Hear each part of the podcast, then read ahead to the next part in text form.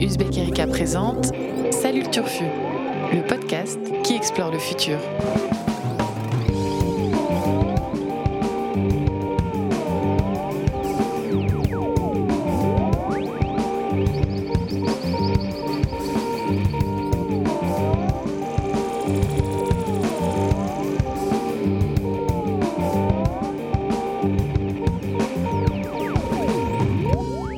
Salut à toutes, salut à tous et surtout salut le Turfu, le podcast de l'actualité du futur, une actualité du futur spéciale culture aujourd'hui. Les habitués de ce podcast connaissent les règles, mais on va quand même les rappeler, ces règles, pour les petits nouveaux auditeurs et auditrices. Auditrices et auditeurs, une fois par mois, les journalistes d'Uzbek Erika prennent le temps de vous faire leurs recommandations des meilleures nouveautés en matière de livres, d'expos, de séries et de films qui explorent le futur. Et plutôt que de la jouer euh, tour de table de journalistes spécialisés, de grands critiques façon euh, Le Masque et la Plume, euh, l'émission culte de France Inter, on a concocté une formule qu'on trouve un petit peu plus amusante et surtout qu'on espère plus efficace pour vous donner envie d'aller vous-même lire et voir les œuvres dont on va vous parler. C'est une série de battles, une série de duels qui va euh, se dérouler euh, aujourd'hui dans ce podcast entre journalistes d'Uzbek Erika. Chacun des duellistes aura 30 secondes pour pitcher l'œuvre de son choix, puis une minute pour nous donner quelques bons arguments, quelques bonnes raisons de ne surtout pas passer à côté de cette œuvre. Pareil pour son adversaire, entre guillemets, hein, puisqu'on s'aime tous beaucoup ici. Et c'est une tierce personne de la rédaction parfaitement neutre et objective, puisqu'elle n'aura vu ni l'une ni l'autre des œuvres qui rendra son verdict et nous dira laquelle des deux œuvres la tente ou le tente le plus. Alors, est-ce que vous êtes prêts? Je posais la question à mes petits camarades que je salue, qui sont les, trois mousquetaires et qui sont quatre aujourd'hui, comme, euh, comme dans le roman d'Alexandre Dumas. Euh, Annabelle, Laurent, salut Annabelle. Salut. Lila, salut, Lila. Romane Munier. Salut. Salut Romane. Et Vincent Louquez. Salut. Je vous laisse deviner qui est Aramis, qui est Athos, qui est Porthos et qui est D'Artagnan. voilà, vous avez euh, quelques minutes pour. Euh, vous nous direz à la fin du, podcast euh, quel profil de personnage historique correspond le, mieux nos, nos, journalistes. On va démarrer tout de suite avec le premier chapitre de ce podcast consacré aux expositions. Tolkien à la Bibliothèque nationale de France à Paris, consacré à la vie et l'œuvre donc de l'auteur du Seigneur des Anneaux. Et en face, on aura jusqu'ici tout va bien, point d'interrogation. Une expo qui se présente comme une forme d'archéologie du monde numérique à découvrir au 104 à Paris également. C'est Vincent euh, qui va nous présenter l'expo Tolkien, puis Lila qui va jouer les archéologues du numérique, et c'est Annabelle qui va trancher pour nous dire si elle préfère les hobbits ou les post-humains. Dur. Vincent, je te laisse le bâton de la parole. Parfait. Donc la BNF nous propose presque deux expositions pour le prix d'une. Hein. Une immersion en terre du milieu d'abord, une enfilade de salles qui nous plonge sur les traces des hobbits du Seigneur des Anneaux, de la comté aux plaines désolées du Mordor en passant par les territoires des elfes et des nains et les royaumes des hommes du Rohan et du Gondor. Et une seconde partie consacrée à l'auteur lui-même, John Ronald Reuel Tolkien, professeur à Oxford, philologue, expert mondialement reconnu de la langue et de la littérature anglaise, mais aussi père de quatre enfants, pour qui il ne cesse d'inventer des histoires qui deviendront tout simplement des chefs-d'œuvre. Ah, on a entendu le gong, mais j'avais un petit peu de marge. On est bien, on est, on est dans le timing. Euh, tu, as, tu, as, tenu ton temps de parole. Très bien. Maintenant, tu vas devoir nous convaincre. Eh bien, pourquoi aller voir cette, exposition? Si vous êtes un fan d'abord de l'œuvre de Tolkien, évidemment, vous serez comblé par cette exposition. On découvre des dessins de l'auteur, des cartes de Noël qu'il a inventées pour ses enfants, ces manuscrits, ces brouillons émouvants qui montrent de quelle manière extrêmement pointilleuse il a construit son univers pour le rendre réaliste, les calculs des distances entre les lieux, la cartographie, la chronologie comparée des personnages, des personnages, des archives de Tolkien euh, et de ses proches apportent aussi plein d'anecdotes sur sa façon d'écrire, sur le rapport à la mort qui façonne son œuvre et sur le rôle primordial qu'a joué son troisième fils, Christopher, premier lecteur et légataire de son père dont il a continué à publier le travail après sa mort. Et si vous ne connaissez rien à Tolkien, ben, c'est le moment ou jamais de découvrir un génie qui a inventé une cinquantaine de langues, dont plusieurs à un très haut niveau de développement, qui a été marqué par la Première Guerre mondiale euh, et, pardon, qui a construit euh, à Oxford un vrai milieu, un cocon avec, ses amis qui sont euh, tous des auteurs assez fous d'un âge d'or de la fantaisie anglaise, comme Lewis Carroll, hein, qui a écrit Alice des Merveilles, ou Clive Lewis, qui a écrit Le Monde de Narnia. Voilà, c'est celui qu'on appelait le professeur, en dessinait donc rien de moins que d'offrir une nouvelle mythologie à l'Angleterre, faite d'amour, de vie et d'écologie qui est parfaite pour la, inventer la mythologie future. je Je me suis laissé emporter. Pas Ouais. besoin de mots. Tolkien les a déjà tous écrits, pensés et inventés. J'aurais pu faire ma chronique en elfique, mais Ouais. Ouais, ça aurait été Ouais. assez classe, mais je suis pas sûr que Annabelle maîtrise les, les rudi- quelques rudiments d'elfique, mais peut-être pas tout. Tu pas fluente en elfique. Pas encore. ouais. Euh, Lila, euh, Ouais. tu. Pardon, juste pour euh, repréciser, un info pratique peut-être. Cette Absolument. exposition qui se finit le, donc qui a commencé le 20 octobre et qui se finit le 16 février à la BNF donc à Paris. Absolument. Et Voilà. que je vous invite fortement à aller voir euh, sans forcément euh, influencer sur le, vote de- complètement, du duel. mais Mais pas du tout. Pas du tout, car j'ai eu la chance, euh, le privilège ouais. d'accompagner Vincent sur Mais place. quelle triche Lila, à toi. J'en apprends des bonnes. Je Alors, ne savais pas. Vas-y. De la. Bibliothèque nationale euh, de France, nous allons maintenant aller au 104, plus au nord de Paris. Je te laisse la main. Vous êtes des post-humains, vous êtes des êtres du futur. Vous visitez au 104 à Paris, si ça s'appelle encore Paris, on ne sait en quelle année, une exposition baptisée Jusqu'ici, tout va bien. À vrai dire, l'expo date de 2019, année de l'extinction de l'espèce humaine. En 2019, des artistes contemporains se sont amusés à imaginer des futurs dystopiques, loin de savoir leur fin proche. Alors par exemple, on peut y voir des robots réduits à leur plus simple appareil, un micro et un écran, qui ne réalisent qu'une action. Waouh ah, Alors, c'est une autre technique. Il faut savoir que Lila, quand, quand sonne le gong, Ah quand bah, sonne le glas, c'est un quoi. peu Lila se euh, tait. germain, quoi. Ouais. c'est bien, c'est bien, c'est la Là, discipline. voilà. Bon, parfait. Mais on a eu quand même, euh, on a eu quand même pas mal d'éléments. N'hé- N'hésite pas à, à profiter. Vincent ayant largement euh, empiété à la fin sur, sur son temps de parole. Mais tu noteras pas. que j'ai quand même j'avais du temps de marche sur la première partie. J'ai fini vrai. largement avant le gong. Donc, euh, Ouais, mais tu l'as compensé derrière. Donc Lila, tu as un peu de rab. Tu as un peu euh, d'arrêt de jeu pour, euh, pour ta deuxième Alors, partie. pourquoi euh, pourquoi euh, faut y aller Tout simplement parce que la prise de partie d'une exposition qui serait pas une expo euh, d'art contemporain, de science-fiction, mais une exposition d'archéologie, c'est génial, ça fonctionne. Par exemple, pour appuyer la visite, on a chaque œuvre qui est accompagnée de trois petits textes. Un texte qui va expliquer au post-humain ce que l'artiste humain voulait dire, ce que les critiques en disaient, et un texte d'un post-humain qui se marre bien euh, des obsessions des humains d'a- d'alors. Et peut-être, euh, si j'ai le temps, une autre euh, œuvre d'art qui m'a marqué. c'est une pièce qui est censée représenter au post-humain l'expérience d'une boîte de nuit, sauf qu'en fait, la boîte de, nuit, elle est sacrément vénère. À côté, le Berghain où le trésor peut, peut aller se rhabiller. L'expérience est totale lumière, musique, fumée, vision.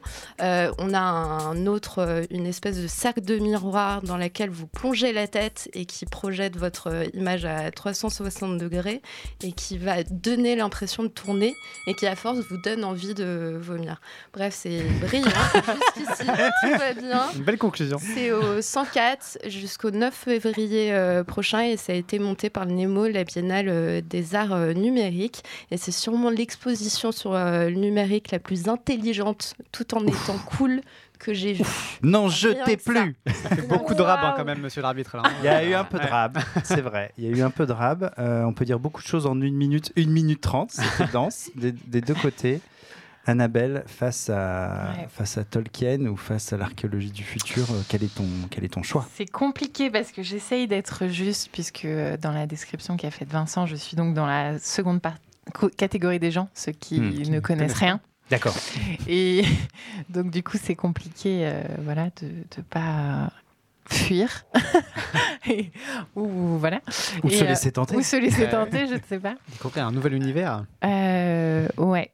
Et, puis je t'ai souvent entendu, euh, entendu parler du, du génie Tolkien et c'est vrai que ça a l'air euh, assez fou, mais j'ai rarement entendu euh, Lila aussi enthousiaste sur une expo D'art Euh, numérique. Elle revient quand même souvent euh, parfois un peu frustrée ou déçue et là c'est la, c'est la folie là. Elle s'est agitée dans le studio. euh, On peut même avoir la chance de vomir à la fin de cette exposition. C'est le petit plus. Ouais. C'est l'incroyable privilège de l'archéologie numérique. Non, non, non, euh, mais c'est cool et à la fois euh, elle sait qu'elle a gagné, du coup elle s'en Mm. fout du verdict. Mm. Ouais. Ah, pardon. Ouais, Le verdict est pour ça. Ah, C'est, je note que quand même face entre l'amour et la vie et le numérique, euh, Saruman a encore de beaux jours devant lui. C'est, c'est- Ah. Je- je- J'ai pas encore eu la chance de jouer aux archéologues du numérique, mais je vous invite vraiment à aller découvrir euh, Annabelle et, et- et tous ceux qui connaissent pas Tolkien, puisqu'apparemment on prononce Ah ouais Tolkien, à Tolkien, l'anglaise bien sûr.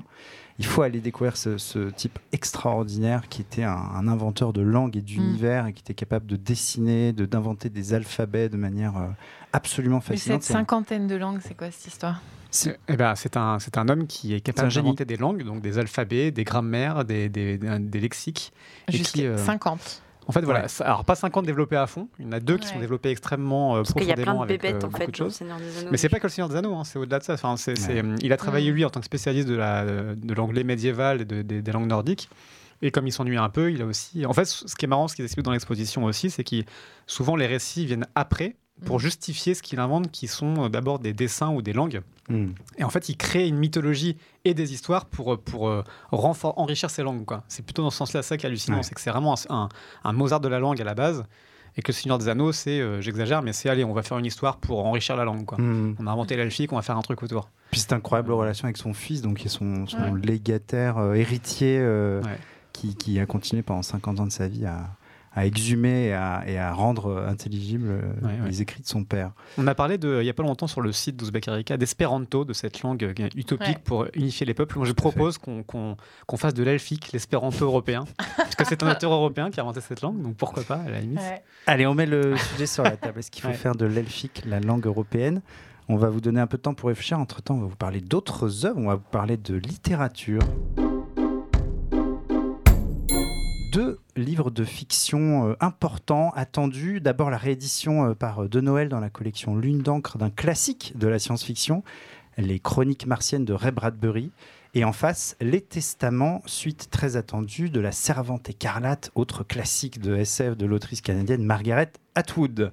Alors, c'est moi qui vais m'occuper de Mars et c'est Romane qui va s'occuper des servantes.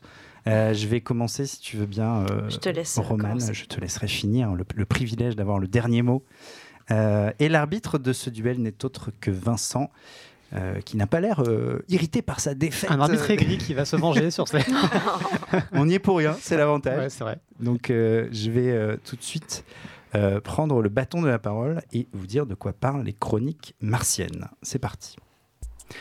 Donc on est en 2030 euh, au début de ce livre, qui est donc une série de petites nouvelles, une vingtaine, une trentaine de, de petites nouvelles, et les premières fusées quittent la Terre pour Mars.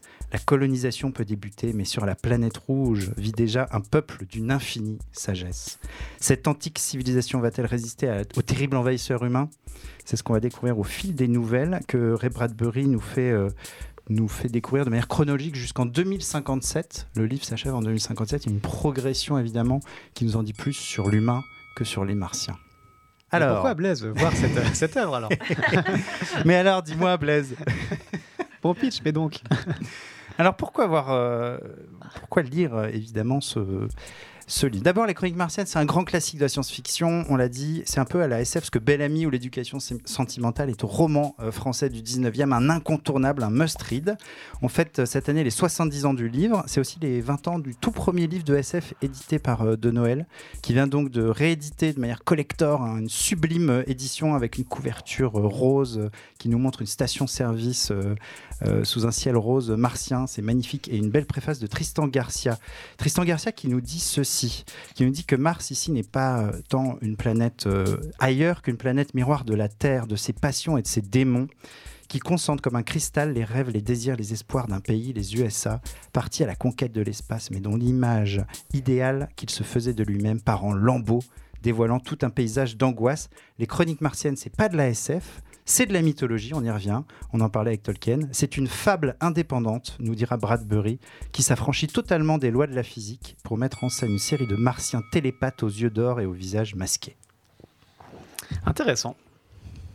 Je n'en dis pas plus. Et Roman, J'ai hâte c'est- d'entendre euh, c'est à toi. Récit. Ouais. Margaret Atwood, Les Testaments. Alors Margaret Atwood, on ne la présente plus, c'est une des romancières canadiennes les plus connues, elle est récompensée par de nombreux prix littéraires. Et vous connaissez au moins un de ses romans, donc La Servante écarlate. Et bien là, 35 ans après l'apparition de ce roman dystopique qui a inspiré la série The Handmaid's Tale, Margaret Atwood nous offre une suite très très attendue et très surprenante. Alors on oublie le récit introspectif à travers les yeux de June et on découvre Galad, donc le pays euh, imaginaire qu'elle avait inventé, quelques années plus tard grâce au témoignage de trois nouveaux personnages. Très bien. La carte du J'étais un peu mystère. frustrée, donc. euh, On a l'essentiel quand même des infos. là. Ouais. Et du coup, c'est un livre incroyable. Pourquoi? Parce que comme l'explique Margaret Atwood dans sa postface, 35 ans, ça laisse largement le temps de réfléchir aux réponses possibles, donc à cette suite. Et si le premier tome de, de ce diptyque, donc La Servante écarlate, nous plongeait dans l'horreur d'une société où la femme était réduite à un utérus, les testaments nous expliquent la destruction de ce système de l'intérieur. Et il ne s'agit plus seulement de s'opposer à cette so- société machiste ou d'en énoncer les dérives, les personnages doivent désormais s'en libérer. Alors on lit avec un certain régal, toujours en postface, la manière dont ce roman est ancré dans notre présent, notamment lorsque Margaret, Atwood euh, évoque le totalitarisme. Elle explique Il arrive que les totalitarismes s'effondrent, minés de l'intérieur, parce qu'ils n'ont pas réussi à tenir les promesses qui les avaient portés au pouvoir. Alors ici, on a euh, un nouveau tome qui est quand même plus lumineux. On n'échappe pas à la dureté du régime de Galad, mais on découvre de nouvelles facettes de ce régime, notamment la manière dont sont éduqués et encadrés les enfants ou la formation des tantes. C'est un roman captivant, parfois drôle et cynique, qui vous fera vous coucher très tard ou rater votre arrêt de métro. Ça, c'est expérientiel. Très bien. C'est moins euh, clashy que le vomi comme fin, mais c'est c'est pas mal aussi. C'est ouais. pas mal aussi. Happé Euh, dans bon, le métro par les mots méthode. de Margaret. Alors Vincent, Bah donc il faut décider ouais, qui est le là on est sur euh, euh, Bradbury et Atwood, hein, donc euh, ouais, ouais. des grands Duel classiques. de. Euh, après, il y a un élément peut-être qui peut être déterminant, c'est est-ce qu'il faut T'as pas pas avoir d'abord lu la, la- le, le 1 pour lire la suite de... de... Bah, moi, je l'apprécie plus en l'ayant lu. Après, si tu as déjà vu la série, Hmm. c'est Mais si largement on n'a pas vu la série en entier, est-ce qu'on peut quand même comprendre le- Oui. la suite? Ouais, ouais. Ça se- Ouais. Moi c'est juste des petites nouvelles. ça, se- ça peut se picorer. euh, D'un autre côté, on a des petites nouvelles. euh, Dans les deux cas, c'est plutôt euh, une espèce de retour euh, un peu plus utopique que le côté sombre de, déjà Ouais. de, de la Servante écarlate. C'est Et puis, beaucoup moins sombre. C'est moins sombre, donc c'est intéressant. Et c'est vrai que c'est pas évident parce que c'est quand même deux domaines très différents. Euh, les chroniques martiennes, il y a un côté un peu vintage qui peut être, euh, qui peut, qui peut être marrant. Très vintage. Ouais, ouais, très vintage. Ça me fait penser aussi à ces canaux martiens qu'on voyait à la surface. On pensait qu'il y avait des canaux d'eau Ouais. pendant longtemps. Alors je sais pas si à l'époque de l'auteur on le croyait encore. Il y avait ces énormes canaux qui C'est étaient une civilisation martienne. 49, donc. euh, 49, on n'avait pas encore d'image de Mars, donc Non. en fait, il y avait encore des, des- des fantasmes comme ça. Mm. Euh, bah, écoute, je pense que je vais pencher pour le côté plus, quand même, euh, réaliste, un petit peu de. de comment de, euh, J'ai oublié le nom. Quel du suspense. Testament. Du veut- testament. J'aime bien faire sur le testament.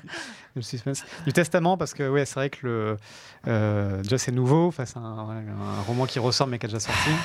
Et puis, Je euh, pensais t'a- t'amadouer par euh, ton tropisme Mars, spatial. oui, j'avais un côté de- ouais. Et puis je, je suis pas trop fan de cette idée non plus de- de- d'une vision dans laquelle le- l'utopie se passe sur une autre planète et qu'on puisse comme ça euh, entretenir le mythe de la conquête. Si tu voyais Euh, le contenu, Mais c'est loin d'être une utopie. ouais, j'imagine.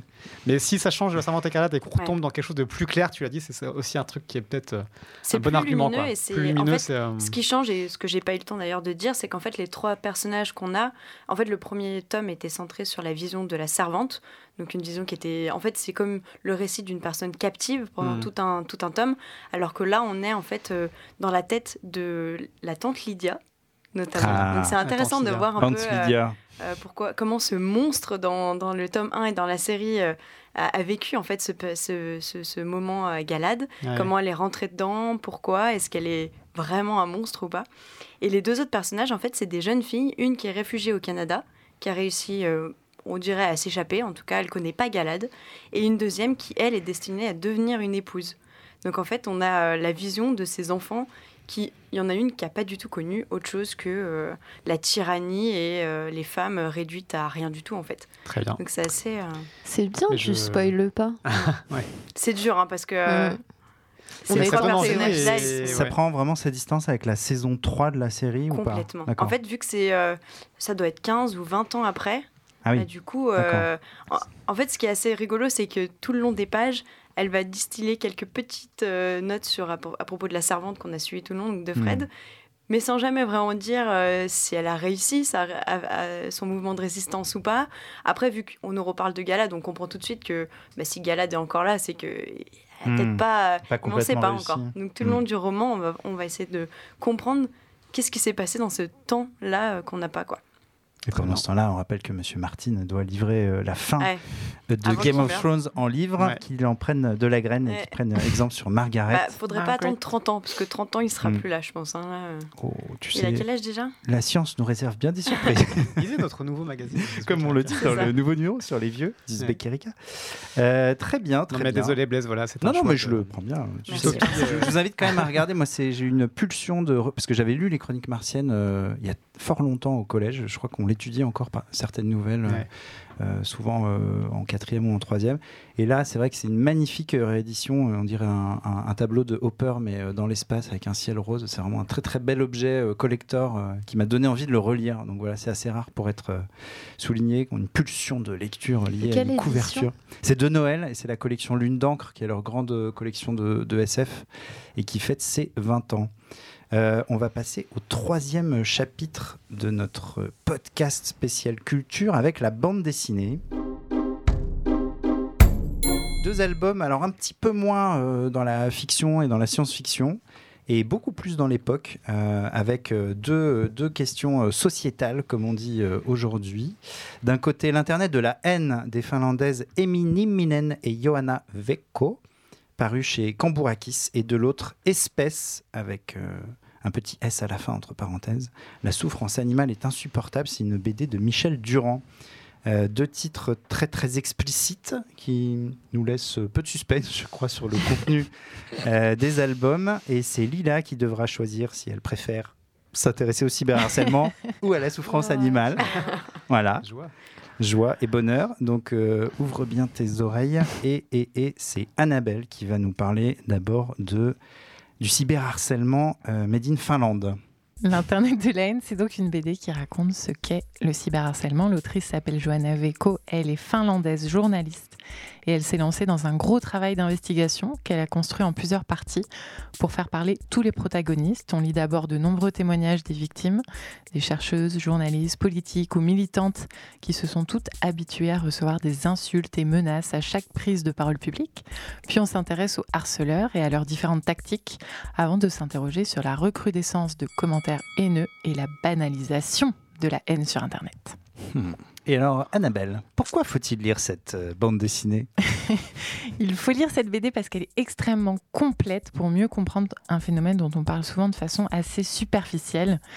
Euh, la lecture est assez dérangeante parce que l'autrice a fait le choix de retranscrire une bonne partie des messages que reçoivent les victimes, donc on n'est pas épargné.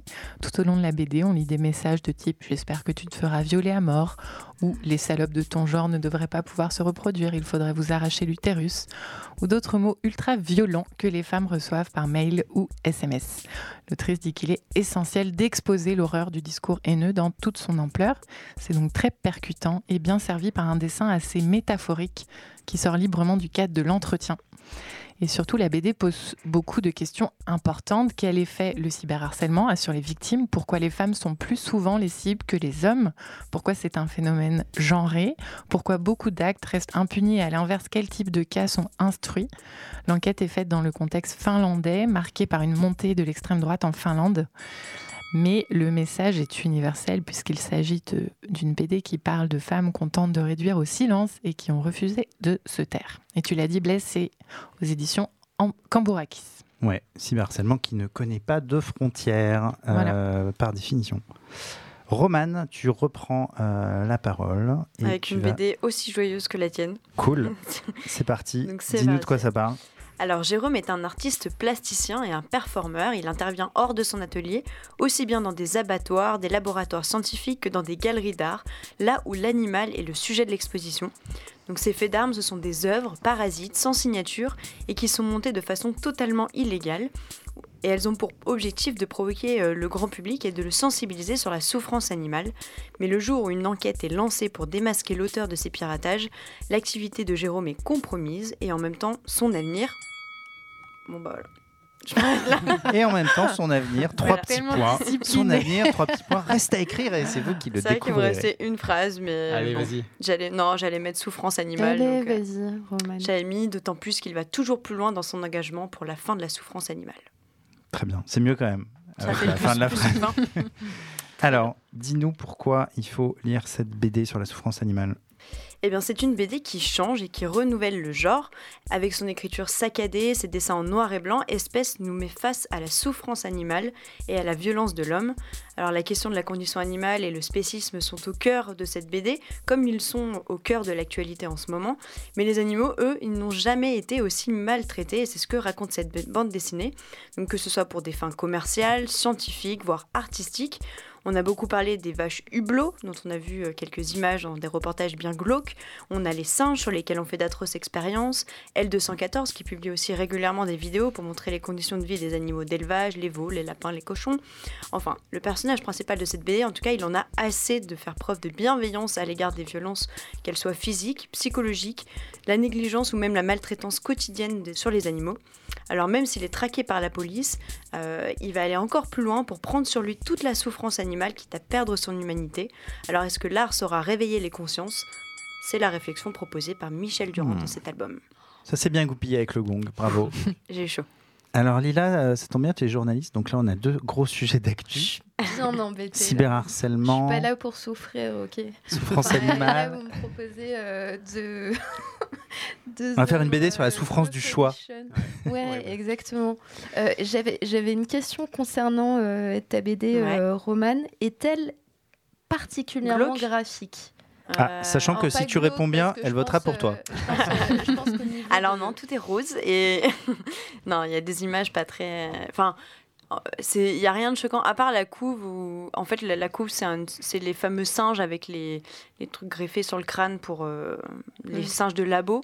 Euh, on voit les, les, vaches hublots mais du coup vu qu'on le sait on n'est pas très choqué quoi. Et après euh, non c'est un peu moqueur sur les artistes qui décomposent les animaux dans des œuvres d'art. Mais en fait pas d'image insoutenable non c'est pas c'est pas aussi en fait la couverture fait très peur mais l'intérieur est moins glauque que la couverture mmh le dessin est assez, assez épuré même, hein. c'est assez, euh, peu colorisé. Et, en fait, c'est le parti pris euh, d'une fiction. Ouais. Ça reste. Euh, ça reste totalement une fiction. Ouais. Non, vraiment, vraiment, je suis embêtée parce que j'ai l'impression que la bande dessinée que tu viens de présenter, Annabelle, il s'agit fatalement, ça chatouille un peu mon côté journaliste. Il s'agit d'une enquête. Mm.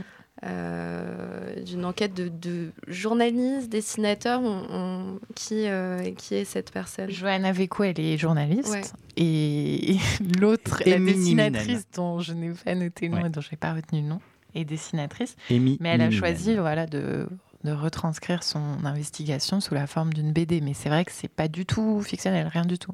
C'est de la pure, euh, du pur témoignage. Je suis partagée. Alors, sortant de la lecture de l'excellent essai euh, de Jonathan Safran euh, non pas faut-il manger les animaux, mais l'avenir de notre planète est dans l'assiette, je crois que je vais voter pour ta bande dessinée, parce que j'ai fort peu envie de, de prolonger l'expérience parce que ça parle déjà beaucoup de souffrance animale, c'est ça? C'est ça, entre autres. Très bien, et oui, et on en parle. Euh, et d'élevage. Tu l'as rencontré, et on en parle par ailleurs sur, un, sur le site Uzbek Erika. Euh, Mais si je peux apporter un peu de nuance, du coup, parce qu'on peut pas être très nuancé quand on veut vendre. J'ai pas trouvé la lecture très facile de cette BD.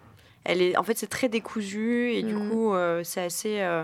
Donc espèce, hein, de, ouais, espèce. Ouais. Donc ça, il faut s'accrocher quoi sur la BD il faut s'accrocher, ça parle de la souffrance animale, allez-y. Et ouais, ça fait Est-ce qu'on vomit à la fin C'est hyper dense. ne le lisez pas d'une Moi, elle est plus courte. Est-ce qu'on vomit à la fin comme dans l'expérience au 104 euh, d'art numérique? C'est mais il y a vraiment des sujets de, sciences sociales, enfin de société mhm. qui sont géniaux à, à retranscrire en BD. Il y a aussi les BD de Liv Stromquist, la suédoise, qui sont dont tu avais parlé plutôt euh, d'ailleurs. Et, quoi là, ça, ça, marche très très bien. De Liv Stromquist, a le sentiment du prince Charles, qui est assez génial. Et là, il y en a un, un nouveau qu'elle est avec rose rouge dans le titre. Et en fait, elle se farcit euh, Eva Illouz, euh, les trois tomes, enfin énormément de bouquins de sociologie. Et mmh. ensuite, tu retrouves ça dans une BD qui est hyper drôle, pleine d'esprit, etc. Mais dans, dans les notes de bas de page, euh, c'est extrêmement documenté et riche. Ouais. Trop bien. Moi, je suis un peu réservé sur ce recours à la. BD. euh, Pour C'est tout ouais, j'ai été un peu. euh, je trouve qu'on a tendance à faire en roman graphique. Il y a un peu une mode de tout passer maintenant en roman graphique. Ouais. Alors, euh, c'est tant mieux si ça aide à rentrer dans l'œuvre de tel ou tel euh, auteur ou telle ou telle enquête. J'avais été un peu déçu par euh, Verax, euh, la bande dessinée sur Snowden et, et- et l'enquête sur les, les drones euh, et les frappes américaines. Je trouvais que c'était très, très, euh, très, très factuel. Enfin, en fin de compte, la BD était un prétexte. Je pense qu'il y a un énorme enjeu de storytelling et de, de parti pris graphique pour a- avoir une valeur Ouais. ajoutée par rapport Tout à un article ou à un quoi. livre. Quoi. Tout le monde le fait pas bien. Ouais, j'ai l'impression qu'il y a quand Mais même un. c'est un outil de euh, vulgarisation assez fou, quoi. assez. Et d'éveil de vrai. conscience aussi. C'est vrai. C'est pas le même public Ouais. forcément entre le bouquin et. C'est vrai, vous avez des bons arguments. Mais bon, arrêtez avec ces romans graphiques. Alors, chapitre 4 de notre podcast, il est déjà euh, temps de parler euh, d'un dernier format aujourd'hui, celui du documentaire. Une fois n'est pas coutume. Avec un duel qui va opposer XY Chelsea ou XY Chelsea, documentaire sur l'ex-soldat Chelsea Manning qui a divulgué des centaines de milliers de documents militaires confidentiels à Wikileaks, à découvrir en salle le 30 octobre. Et de l'autre côté, on va parler de la Grande Muraille du Japon. Pas de la Chine, mais bien du Japon, oui, oui. Documentaire sur un projet un peu foufou dans le Japon post-Fukushima, euh, qui est projeté dans le cadre du festival Paris Science samedi 26 octobre, à Paris, donc, euh, comme le nom du festival l'indique. C'est Lila qui va d'abord nous parler de Chelsea. À toi, Lila. L'analyste militaire Chelsea Manning, qui s'appelait alors Bradley, cherche sur euh, Wikileaks, euh, tu l'as dit, 700 000 euh, documents militaires classés secret défense. En 2013, Chelsea Manning est condamné à 35 ans de prison. Janvier 2017, trois jours avant de quitter ses fonctions de président, Obama commue sa peine à 7 ans de prison. Elle sort. C'est là que le documentaire démarre. Très très belle gestion du timing. Et donc euh, j'imagine que tu as d'autres arguments pour nous convaincre d'aller le voir, malgré ce suspense insoutenable. Alors j'ai essayé. Pourquoi faut aller voir euh, XY euh, Chelsea? Parce que c'est plus qu'un documentaire sur une euh, lanceuse d'alerte. C'est le portrait incroyablement émouvant d'une femme libre en devenir. Euh, elle a connu la prison d'une adolescence avec des parents abusifs, puis la prison de l'engagement militaire qu'elle a choisi par défaut, puis la vraie prison qui était double pour elle. On l'a enfermée dans une prison pour hommes et aussi dans un corps d'homme. Chelsea Manning a fait son coming out euh, trans à l'issue de son procès. Elle demandait à commencer sa transition. On lui a refusé jusqu'en 2016. Et on découvre également que même hors de prison, euh, elle découvre qu'elle n'est plus libre. Et enfin, si on sort de l'argument émotionnel, ce documentaire est nécessaire, ne serait-ce que parce qu'on manque de narration, de documents de fiction pour raconter les transidentités. D'ailleurs, euh, j'en profite pour faire au passage un peu de promo pour le Festival des Merveilles qui a lieu en ce moment à l'entrepôt à Paris jusqu'au 2 novembre. YOLO. Très bien, Lila. Bah écoute, euh, voilà, pourquoi pas. Est-ce qu'il y a une surprise promo à la fin de, de, de la présentation de, de Vincent? On va tout de suite le savoir. Vincent, tu nous parles donc de la Grande Muraille du Japon. Tout à fait, oui, souvenez-vous, le 11 mars 2011, un puissant séisme au large du Japon déclenche un gigantesque tsunami, une vague de plus de 10 mètres de haut par endroit qui ravage la côte, provoque accessoirement la catastrophe nucléaire de Fukushima et fait plus de 18 000 morts. Traumatisé, le Japon réagit donc par la construction d'une digue géante de 14 mètres de haut sur 400 km le long de sa côte pacifique. Euh, mais ce mur anti-tsunami pose de nombreuses questions. La réalisatrice Marie Linton filme les victimes du tsunami, des habitants et des chercheurs qui s'interrogent sur l'efficacité d'un mur et sur ces problèmes, euh, les problèmes écologiques et philosophiques qu'il soulève, et sur notre rapport au monde et finalement à notre orgueil de cette indécence sans limite. Oh là là. Voilà. C'est fini. sans limite. J'ai fini un peu en impro à cause du gong. Censure Il y a un petit, un petit côté YOLO aussi dans ce post-gong, mais bon. Heureusement, tu as encore une minute pour nous parler de cette indécence sans limite. Eh oui, Attends. car ce film est une réflexion euh, précieuse sur la catastrophe et sur la résilience humaine. Visuellement, il faut le voir pour le croire, le projet est démesuré, hideux. Certains restaurants avec vue sur l'océan ont maintenant une vue sur une écrasante muraille grise. Des digues de 4 mètres de haut ont été submergées par le tsunami et remplacées par ce mur de 14 mètres. Mais certains Japonais refusent cette fuite en avant dans la bétonisation et disent vouloir accepter de vivre avec le risque, de toute façon inéluctable puisque les, digues précédentes ont, toutes cédé. Euh, et plutôt qu'une nouvelle barrière, donc c'est peut-être une nouvelle philosophie dont aurait besoin l'archipel, car en se coupant encore davantage de l'océan, les habitants sont moins réactifs, prennent plus de risques, voient moins venir le danger, sans compter que cette barrière est aussi écologique, puisqu'elle nuit aux écosystèmes autant qu'à l'économie de la mer.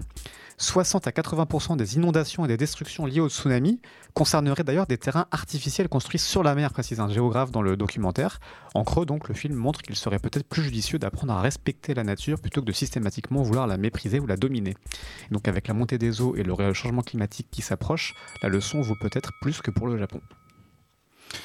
Très bien. Alors j'ai oublié de préciser que Romane était l'arbitre de ce duel. J'espère qu'elle a écouté attentivement euh, ses petits camarades, car c'est toi, Romane, qui va devoir trancher entre l'incroyable euh, ex-Bradley, Chelsea Manning et cette tout aussi incroyable euh, histoire de, de muraille du Japon. Des sujets qui n'ont encore rien à voir. Oui. Mais qui sont tous les deux un peu noirs, enfin dans le sens... Sombre. ouais.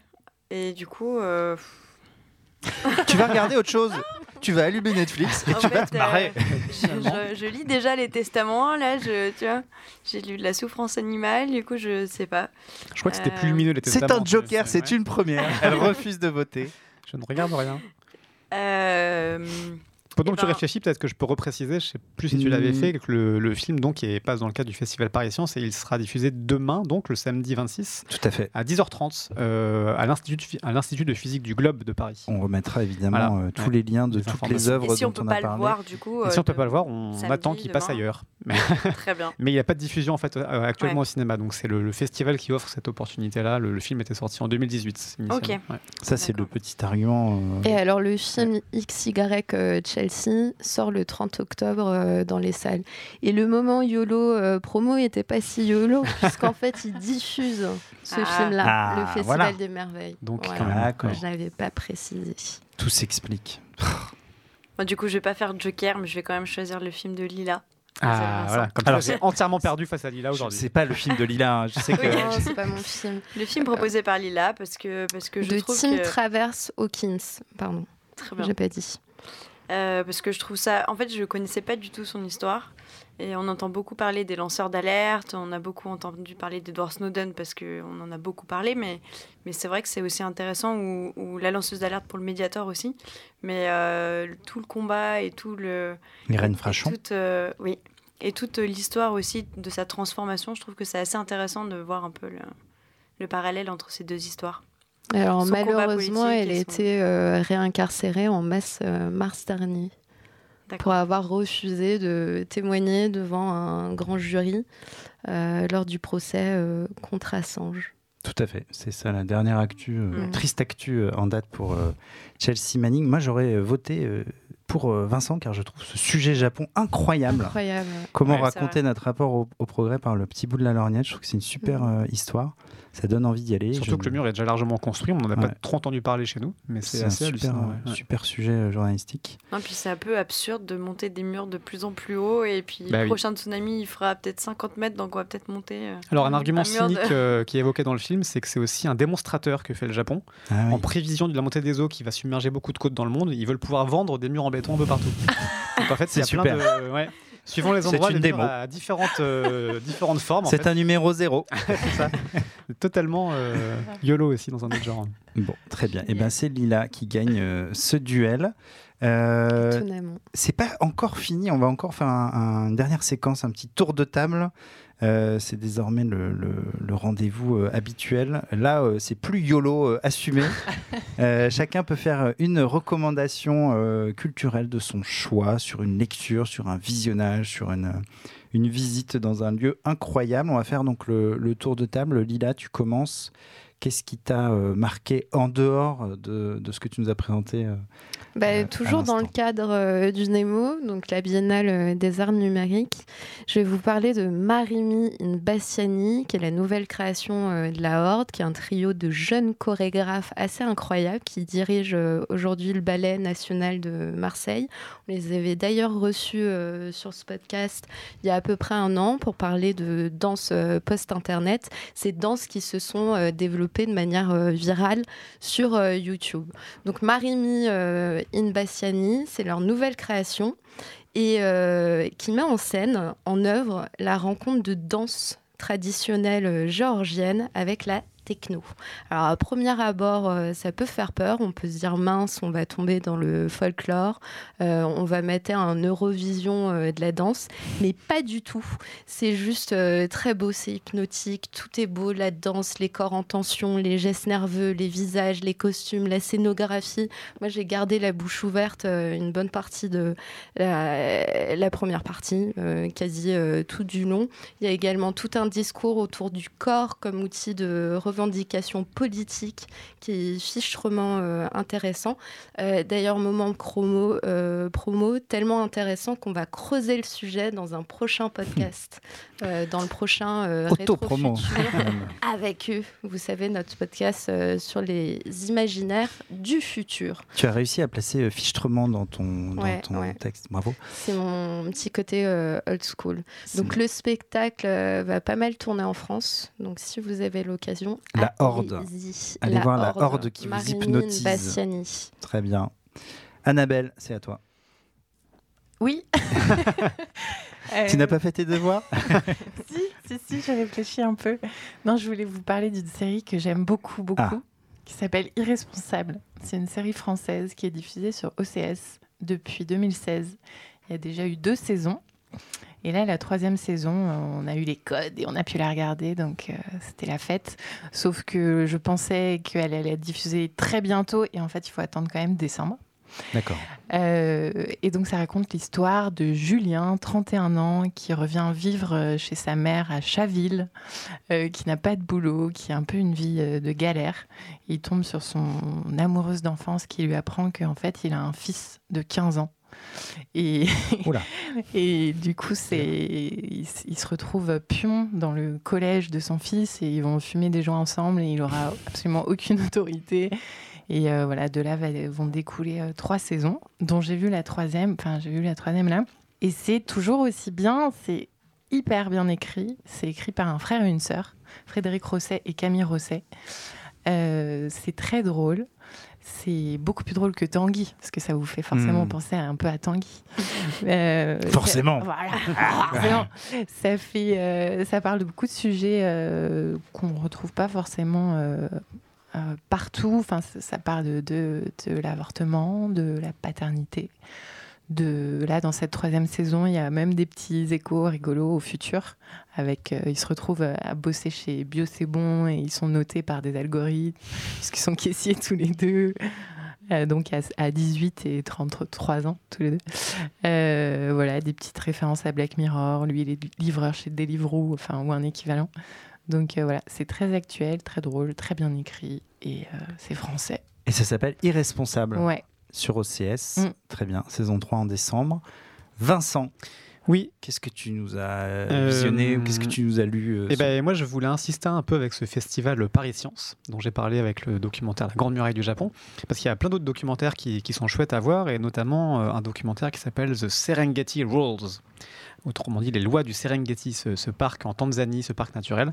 Et en fait, c'est un documentaire qui est tiré d'un bouquin qui a le même nom euh, et qui est écrit par Sean Carroll, qui revient sur le. C'est passionnant, ça revient sur l'histoire de cinq chercheurs euh, cinq chercheurs clés qui, dit-il, ont un peu réinventé, révolutionné notre vision de la biologie et de, des écosystèmes, euh, et qui en fait viennent tous un peu casser la vision qu'on a de l'écosystème pyramidal avec euh, en bas les, plantes, après les herbivores, après les carnivores au-dessus, comme ça, et où finalement cette chaîne alimentaire serait de très, très basique, très, très, très verticale. Et en fait, ces chercheurs ont, compris que ces prédateurs euh, pouvaient avoir un rôle beaucoup plus que de juste manger des herbivores, un, rôle clé dans ces écosystèmes, et euh, ce qu'ils appellent des espèces clés de voûte, et où en fait ils, découvrent que quand on enlève une espèce clé de voûte, euh, tout s'effondre dans, l'écosystème, euh, ce qui à première vue est plutôt déprimant. Sauf qu'en fait, inversement, euh, quand on, remet en place une espèce clé voûte qui avait disparu, il y a une espèce de, profusion qui revient extrêmement rapidement dans l'écosystème, qui redevient extrêmement luxuriant. Et, c'est assez hallucinant parce que ça, ouvre plein de perspectives sur de nouvelles façons de gérer, de gérer la nature, les écosystèmes, les, de les rendre à nouveau euh, viable. Il y, a, des phrases comme ça où on dit, on s'est habitué en Europe notamment à, avoir des paysages vides, hmm. ce qui n'est pas la norme, mais ce qui en fait peut être renversé assez rapidement. Il y a, l'exemple assez connu, on voit des vidéos sur les réseaux sociaux avec ces fameux loups dans le parc de Yellowstone. Voilà, introduisant des loups, ça réduit le nombre d'herbivores qui ravageaient en fait en, en surnombre complètement les, les arbres, et donc il y a plus d'arbres qui poussent, et donc après il y a plus de castors, et puis après il y a plus de poissons parce que les eaux sont moins, mieux entretenues, etc. Donc un espèce de cercle vertueux comme ça, mm. qui marche avec des prédateurs, mais pas seulement, qui marche avec euh, aussi, bah, dans le Serengeti, c'est des, buffles et des gnous qui reviennent en nombre, et en fait, sans les réguler, on se rend compte que Là, pour le coup, eux, en mangeant davantage euh, euh, d'herbe et en ayant beaucoup plus d'excréments dans, ces plaines, finalement, il y a des forêts qui repoussent aussi en, quelques dizaines d'années de façon extrêmement rapide. Et voilà, il y a, beaucoup de, cas. Donc, c'est très beau parce que d'abord, des, des belles images euh, où on voit plein de trucs naturels hyper jolis. et puis. Et puis ça nous, montre que d'un côté, c'est extrêmement dangereux ce qui se passe en ce moment parce qu'il y a aussi le cas des baleines qui, en étant chassées, ont on, fait se retourner les orques contre les loutres. Et il euh, n'y a plus de loutres dans les eaux. Incroyable name dropping d'animaux. Mais oui. et en fait, c'est les grandes forêts de varech dans, dans, dans, l'Arctique euh, disparaissent parce que les loutres entretenaient ça en mangeant les oursins. Enfin, et c'est quand on aime bien un peu les animaux, les documentaires animaliers, c'est fascinant de voir tout ces, cet enchevêtrement de liens et qui sont aussi à l'échelle mondiale en fait, parce que les, voilà, les baleines dans le Pacifique euh, causent des effondrements ailleurs, etc. Et donc voilà, tout ça, c'est un film de Nicolas Brown qui passe dimanche 14h, dimanche donc 27 euh, octobre. Et qui s'appelle euh, Qui s'appelle The Serengeti World, qui passe dans la grande galerie de l'évolution du Muséum d'histoire naturelle de Paris. Trop bien, bel endroit. Oui, en plus. Plutôt adapté pour la projection. Super, merci Vincent. Roman, on continue le tour de table. Bah pour une fois, j'ai pas regardé de série, vu que j'ai beaucoup lu les ah. testaments. Mais du coup. Euh, la puissance du livre. Ah, c'est ça, c'est la première fois que je lâche mes séries. Donc encore un point, tu vois. Euh, non, en fait, j'ai profité de ma rencontre avec l'artiste Nelly Benayoun pour regarder la dernière œuvre qu'elle a, qu'elle a créée qui s'appelle I Am Not a Monster. Euh, c'est sur vinyle, c'est un film sur vinyle. Donc, du coup, je l'ai écouté et pas regardé. Et en fait, elle a entrepris une sorte de voyage autour de la connaissance, euh, avec euh, comme témoin Anna Arendt, qui revient très régulièrement avec les élèves d'Anna Arendt. Et euh, on, en fait, elle va faire le tour un petit peu de, de nos pensées pour savoir si, quand on a des mauvaises pensées, est-ce qu'on est vraiment un monstre si on les exprime donc c'est la question, c'est est-ce qu'on peut débattre de tout, est-ce qu'on peut tout dire, est-ce qu'on peut tout faire? Donc c'est terriblement d'actualité. On a aussi la chance de pouvoir du coup écouter dans, dans ce film euh, les membres du une des membres du groupe euh, Pussy Riot. Il y a aussi le linguiste américain. Pussy Riot, donc, qui étaient les, les musiciennes punk euh, russes. et qui, avaient, été, été, emprisonnés. ouais, pour leur message musical.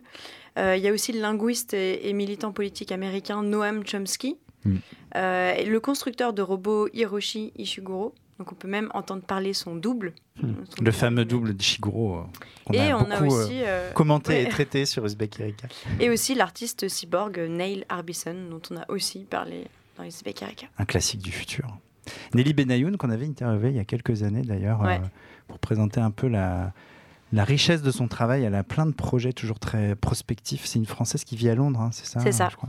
Elle a un atelier à euh, Londres, un à Amsterdam. Et elle est passionnée d'espace. Elle travaille avec la NASA. Elle a fait un orchestre national avec euh, des différents chercheurs de la NASA pour les faire communiquer entre départements. Et elle les a fait aussi réfléchir sur un scénario de en gros, euh, chaque chercheur a, écrit un scénario en cas d'impact avec une météorite. Donc, si on se fait complètement écrabouiller par une météorite, qu'est-ce qu'il faut faire? Sauf qu'en fait, ils n'avaient jamais mis en application, bah, évidemment, ce, schéma.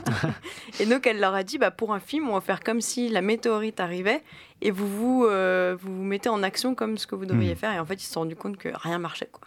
Donc, hmm. euh, on n'aurait pas été. Euh, Intéressant. on aurait été mal si la météorite. L'enchaînement des événements et la, la, Donc, c'est assez rigolo. Et du coup, ce film-là est, est, plus, est plus politique, plus, euh, plus philosophe. Et c'est assez intéressant. Donc, le travail de Nelly Benayoun.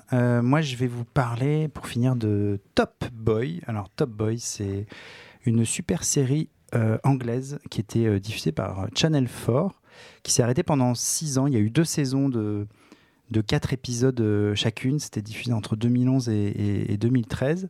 Et Netflix a ressuscité euh, cette, euh, cette série policière en diffusant donc une troisième saison de 10 épisodes, produite par Drake, le rappeur. qui, a eu un coup de cœur pour, la série des origines, les deux premières saisons. C'est vraiment le The Wire anglais, c'est-à-dire qu'on suit les, les aventures de Duchesne et Sully, euh, deux amis d'enfance euh, qui sont devenus des trafiquants de drogue et qui donc sont à la tête d'un quartier, euh, quartier de Summer House. Donc c'est vraiment là où ils ont grandi et c'est comment ils, deviennent des top boys et, et, comment ils vont avoir quelques concurrents qui veulent eux aussi devenir des top boys. Donc c'est vraiment des histoires de, de dealers, mais c'est bien foutu, assez passionnant. La saison 3 est pas mal, ça se passe entre, Londres et la Jamaïque. Euh, donc voilà, Top Boy, euh, si vous voulez un peu euh, changer. un mélange entre Breaking Bad, Narcos. Mm, c'est vraiment The Wire. C'est plus The Wire. Il n'y a pas le côté, il n'y a pas le côté, on va dire, intrigue parallèle de Breaking Bad et. C'est vraiment, on est dans l'hyper-réalisme du trafic de drogue dans les bas-fonds londoniens. Voilà, c'est assez drôle. Avec les accents anglais, c'est la version vraiment brit de The Wire. Quoi. Cool. voilà, ça s'appelle Top Boy et la saison 3 est sur Netflix, ainsi que les deux premières qui sont aussi rediffusées sur la plateforme. Voilà, et ben notre podcast spécial Culture du futur touche à sa fin. Le seul podcast qui peut vous parler euh, dans un même numéro de ballet marseillais d'excréments de, de mais aussi euh, de, servantes écarlates. Euh, Culture Fu, donc le rendez-vous de l'actualité du futur. On vous dit à bientôt pour un nouveau euh, podcast de la rédaction. On va vous parler peut-être d'une actualité moins culturelle et plus euh, politique et géopolitique. Voilà, rendez-vous euh, sur le film. Salut le Turfu et à bientôt.